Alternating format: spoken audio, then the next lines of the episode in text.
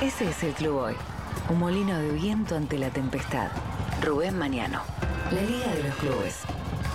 Comunicando sentimiento amateur.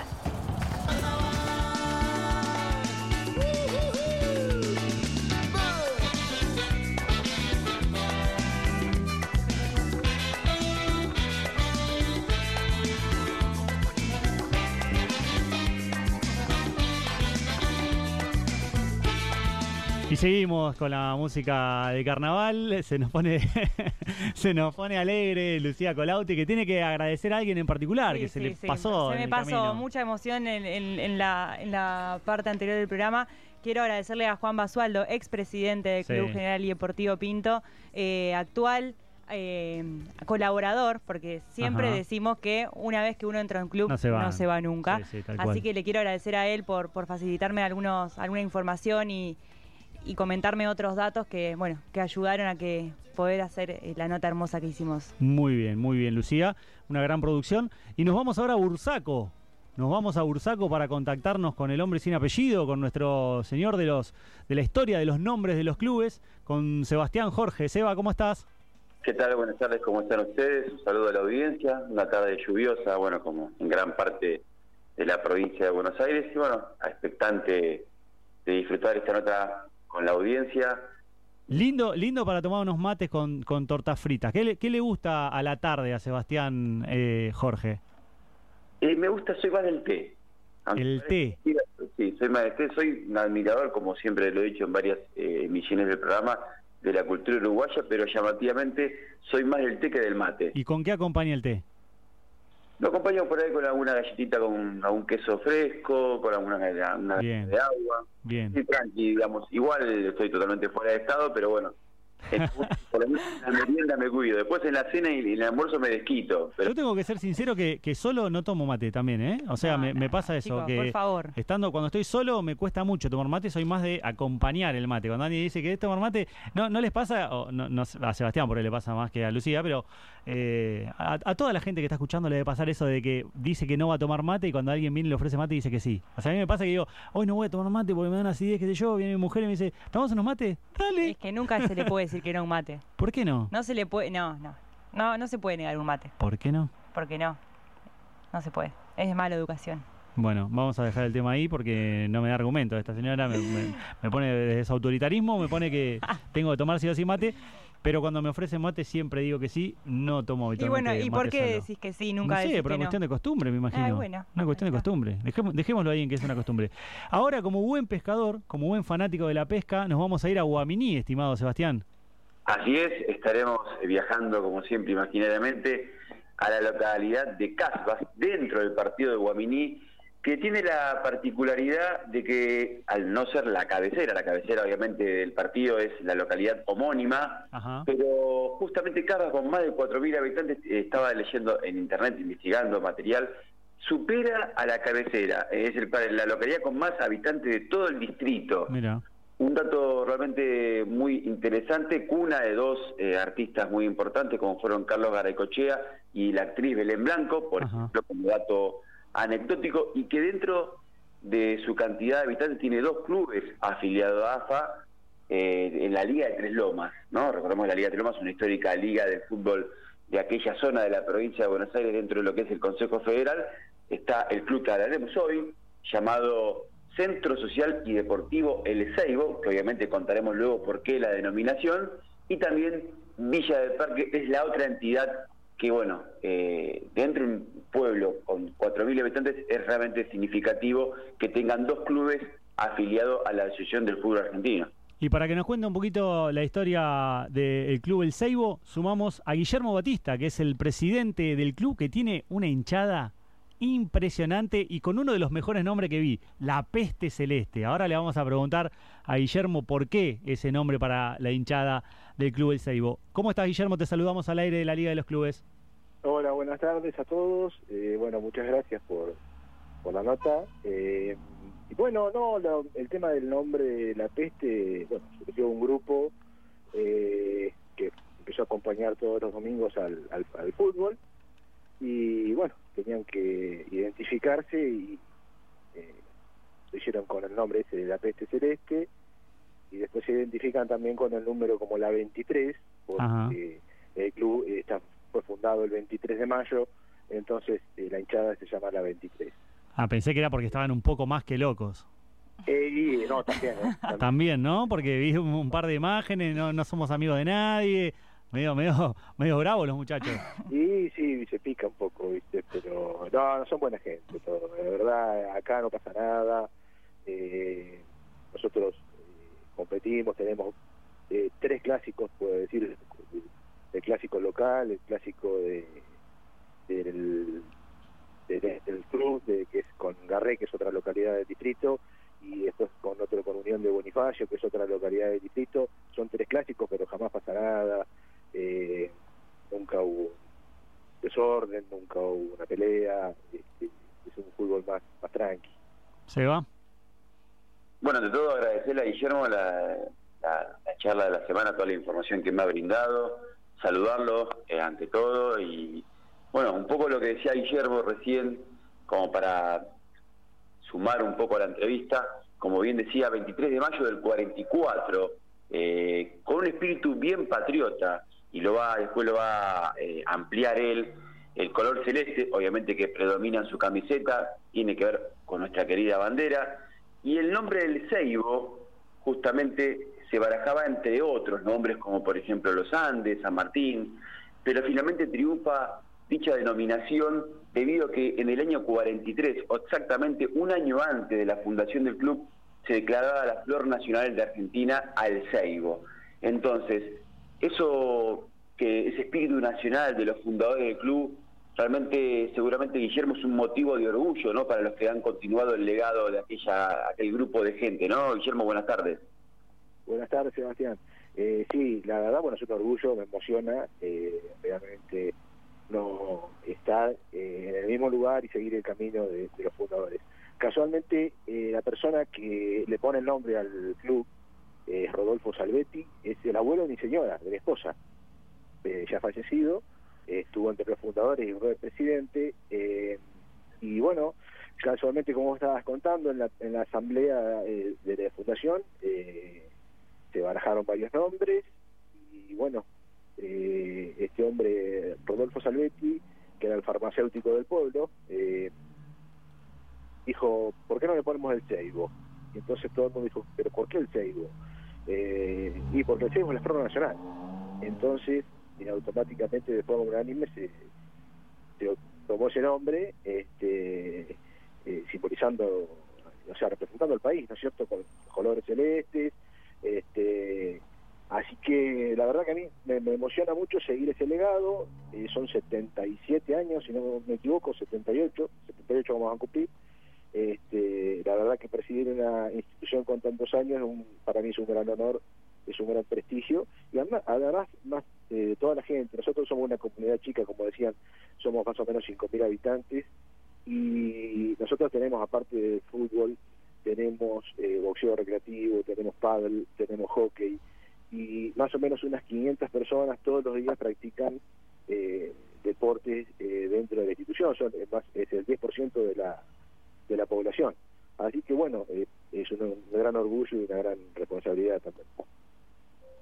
Me imagino que, que en algún momento te, pesa, ¿no? La, esa responsabilidad de la que hablas, porque lo decís con mucho compromiso. ¿En qué momento el, el club te hace, te pasa factura y decís, ¿para qué me metí con todo el laburo que hay, con todos los quilombos que yo tengo? Todo, el tiempo, eh, y, y, tristezas y amarguras todo el tiempo.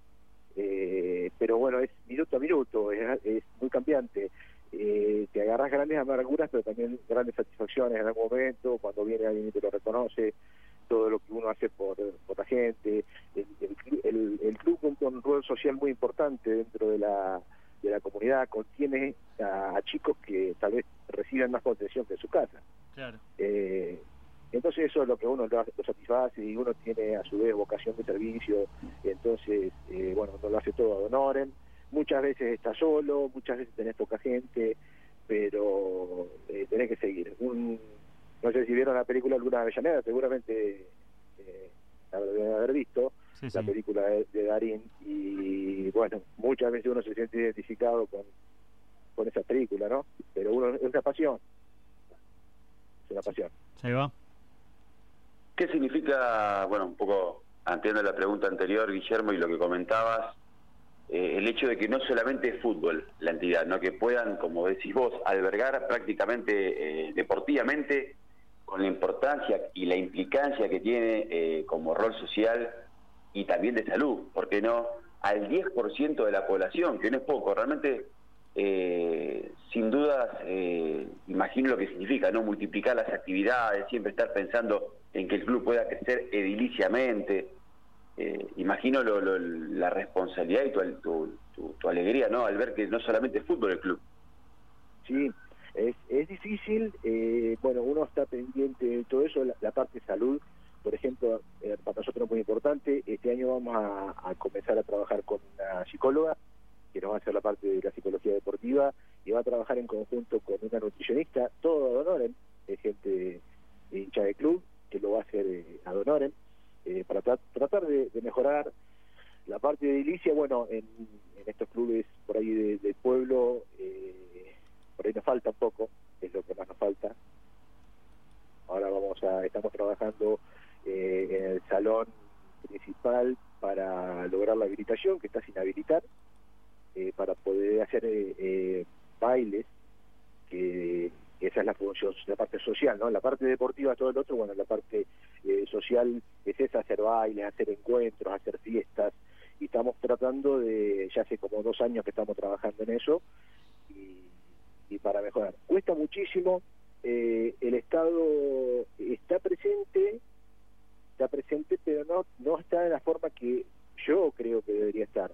Eh, nosotros tenemos profes, por ejemplo, y los tenemos que pagar de, del dinero que tenemos que recaudar con la comisión, que trabajamos, que hacemos cantina, que hacemos rifas, ¿no es cierto? Y yo lo comparo con una institución educativa, eh, que las instituciones educativas reciben los sueldos de, los profes reciben el sueldo del Estado, reciben dinero para mantenimiento, para los servicios. Nosotros es todo a pulmón. Y, y ya te digo, tenemos 500 personas y no hay ninguna institución educativa en el distrito que cuente con tanta cantidad de chicos. Eh, entonces, bueno, a mí me parece que el, Estado debería estar un poco más presente. Eh, hay subsidios, salen, eh, pero creo que necesitaríamos un poquito más. ¿Un poquito más en qué, en qué sentido? Contanos porque estamos justamente para, para difundir esto. Para difundir, bueno, yo creo que los profes, por ejemplo, tenemos cuatro profes de fútbol, dos profes de hockey, eh, estaría bueno que esos sueldos eh, vinieran del Estado, como, como un profesor o un maestro de escuela o como un profesor de secundario, estaría bueno eso, y, y también subsidi capaz que subsidiar la parte de servicios, eh, lo que es el consumo de luz, o luz, agua, gas, eh, por ahí poner un piso, ¿cierto?, para que uno no, no abuse, y tener un subsidio para para poder tener que pagar los servicios. Porque ya te digo, es eh, se nos, a veces se nos va reduciendo la, los ingresos, la forma que tenemos de, generar ingresos y, los gastos son cada vez mayores. El, el, deporte se ha ido profesionalizando dentro de todo lo amateur, este, acá es amateur de amateur, eh, pero se ha ido profesionalizando. Antes, eh, la época mía, las camisetas eh, llevábamos una remera todo del mismo color y el pantalón del mismo color cada uno en nuestra casa, de la marca que sea, íbamos a jugar. Bueno, ahora eh, no es así, tenés que comprar eh, equipos nuevos todos los años, eh, bueno, movilidad, un montón de cosas que se ha ido profesionalizando y, la verdad que cuesta mucho. Pero bueno, uno igual lo hace con placer, y aunque no, no reciba la ayuda de nadie, uno lo sigue haciendo porque es parte de uno. pero es una idea, es algo que yo que yo pienso, nada más. Sí, sí, está bueno. ¿Seba? Quiero que viaje en el tiempo Guillermo, si quiere también en el presente, lo que la época, que agarre la época que él quiera y nos comente un poquito, para los que estamos lejos de la localidad, eh, cómo se vivió, se vive en algún momento, alguna anécdota de los clásicos con Villa del Parque, alguna en particular que quieras contarnos de cómo se vivía desde el comienzo de la jornada hasta luego del partido, ¿no? Con la particularidad de que en el pueblo se viva ese, ese clásico, más allá también de la realidad con Garré y con otras localidades como por ejemplo Laguna Alcina, que es Bonifacio. Pero ¿cómo es el, duelo con Villa del Parque? ¿Qué se puede contar, Guillermo? Y bueno, el duelo con Villa del Parque, eh, la verdad, eh, mi, mi familia está dividida. La mitad de, del Seibo y la mitad de Villa del Parque. Mi abuelo eh, fue presidente y director técnico de Villa del Parque. Eh, mi madre era la socia número 10 de Villa del Parque. Y bueno, el resto éramos del Seibo. Así que, eh, no, tranquilo, el día tranquilo, no, no. Hace, hace algún tiempo atrás sí había una rivalidad más grande. Eh, yo ya no, yo no había nacido en esa época, cuentan que, que ya durante la semana se dejaban de hablar los hinchas de, de, las de los distintos, de los dos clubes, se dejaban de hablar, o amigos que se dejaban de visitar, o, clientes que dejaban de ir a los negocios de donde el, el, dueño era de, otro club. Eh, pero no, ahora se vive con mucho respeto, por ahí alguna gastada eh, en internet, en redes, algún meme, pero se vive muy tranquilo. La verdad que eso no, no es nada raro. Hace, hace poco, Guillermo, te cuento, hace poco, hace unos meses, hablamos con eh, dos personas de, de, González Moreno, de un pueblo limítrofe con La Pampa, y eran eh, yerno y suegro, vivían bajo el mismo techo, y uno fanático de un club de González Moreno y el otro fanático del otro. Obviamente la pasamos muy bien al aire, nos contaron sus anécdotas de cómo vivían los clásicos y demás. Pero te pregunto, ¿te ha pasado que algún familiar, hijo, hija, no sé si tenés, o, algún amigo que te haya traído un hincha del otro club? Eh, no, no, no, no. Bueno, yo tengo hijos, pero son muy chicos. Este, pero no, no, no, eso no me haya traído, no. No, este, no, no más allá que alguna gastada. Eh, en un momento, eh, sí, alguna gastada en las redes sociales, pero no, no, nada nada más que eso. Se vive con calma el clásico. Sí, con calma, con tranquilidad, este, no, no, este, las hinchadas se preparan, cortan papelitos, bueno, a ver quién canta más y a ver quién grita más, pero eh, nada más, no pasa más nada. Eso es lo mejor teniendo en cuenta que son eh, los dos clubes deben ser fundamentales en el andamiaje social del pueblo. Eh, Guillermo, te vamos despidiendo, te dejamos el espacio si querés saludar a alguien, si querés mandar saludos, si querés decir algo en particular. Bueno, eh, sí, saludar a toda la gente del Seibo, allá en La Plata también tiene que haber. Eh, nosotros acá tenemos, los chicos a, los 18 años eh, tienen que emigrar del pueblo para buscar algún futuro y estudiar eso. Eh, seguramente hay chicos en La Plata hinchas del Seibo que están allá estudiando, así que dejarles un saludo muy grande. Y bueno, a todos los que escuchen también, este, a la gente que, se involucre en los clubes. Ahí, como decía eh, la periodista, que no, no sé cómo se llama. Lucía, Lucía. Lucía, que dice que una vez uno entra a un club y después no se va más. Bueno, eh, que la gente se involucre, que es lindo, es lindo trabajar con la gente que, tiene la misma pasión que uno, eh, pasar un grato momento y salir un poco de toda la locura cotidiana. Exacto. Guillermo Batista, presidente del Club Social y Deportivo El Ceibo de Casbas, eh, la localidad que forma parte del partido de Guaminí. Muchísimas gracias y un abrazo grande y como siempre decimos, gracias por el laburo que hacen. Gracias, saludos a todos. Seba querido, muchísimas gracias por una nueva historia y bueno, nos sorprenderás la semana que viene con alguna otra otra historia de este estilo. No, de nada, gracias a ustedes, espero que les haya gustado eh, y bueno, le esperemos la semana que viene poder seguir manteniendo este, este lindo espacio con lindas historias, como bien decís, y bueno, ojalá que se pueda ratificar el dentro de siete días. Si me llevas por otro lugar de pesca, no me, no me voy a enojar, ¿eh? Guaminito es una pendiente que tengo para ir a buscar pejerrey ahí a la laguna de Guaminí, que se pesca muy, muy bien. Así que otro lugar de pesca, no hay drama. Tenemos apalabrado ya la próxima nota. Es una localidad cercana. Bueno. Si es de su agrado, amigazo. Lo, lo, vamos a ver entonces en la semana y si hay algún arroyo para ir a tirar, para ir a buscar una tarucha antes de que se vaya el calor, lo vamos a hacer. Gracias, Eva, querido. No, por favor, salud a ustedes y feliz carnaval. Gracias igualmente para vos, que descanses. Eh, vamos a ir a una tanda, pero antes, antes de ir a la tanda, le quiero contar a todos los hinchas del Coronel, del Club Asociación Coronel Bransen, que tenemos un retorno que cada tanto aparece, ese, ese espíritu eh, hermoso, esa magia que tiene el Colorado Gabriel Alejandro López para contar historias. Y dentro de unos momentos, después de la tanda, nos va a contar por qué el próximo 2 de marzo se cumplen 80 años del nacimiento del Club Coronel Bransen de aquí de la ciudad de La Plata. El Colo hizo un informe especial con testimonios que no lo van a poder creer. La verdad que un recorrido mágico como suele hacer el Colo, desde el corazón a la madrugada, me lo entregó, me volvió loco, me mandó 200 mensajes, pero siempre digo lo mismo. Yo se complica armar las cosas porque cuando una persona es talentosa, eh, es muy difícil que saque todo su talento de adentro de su cabeza, de su corazón, donde lo tiene el colo, y lo traslade y se lo pueda comunicar a otro. Es difícil. Y que uno además lo pueda interpretar.